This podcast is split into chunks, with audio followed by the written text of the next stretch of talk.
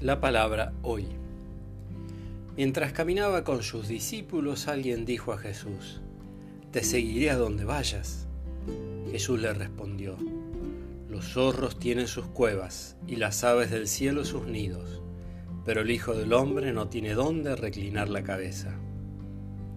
Y dijo a otro, Sígueme. Él respondió, Permíteme que vaya primero a enterrar a mi Padre.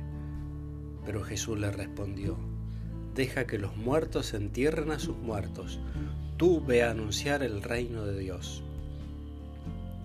Otro le dijo, Te seguiré, Señor, pero permíteme antes despedirme de los míos. Jesús le respondió, El que ha puesto la mano en el arado y mira hacia atrás, no sirve para el reino de Dios. De San Lucas.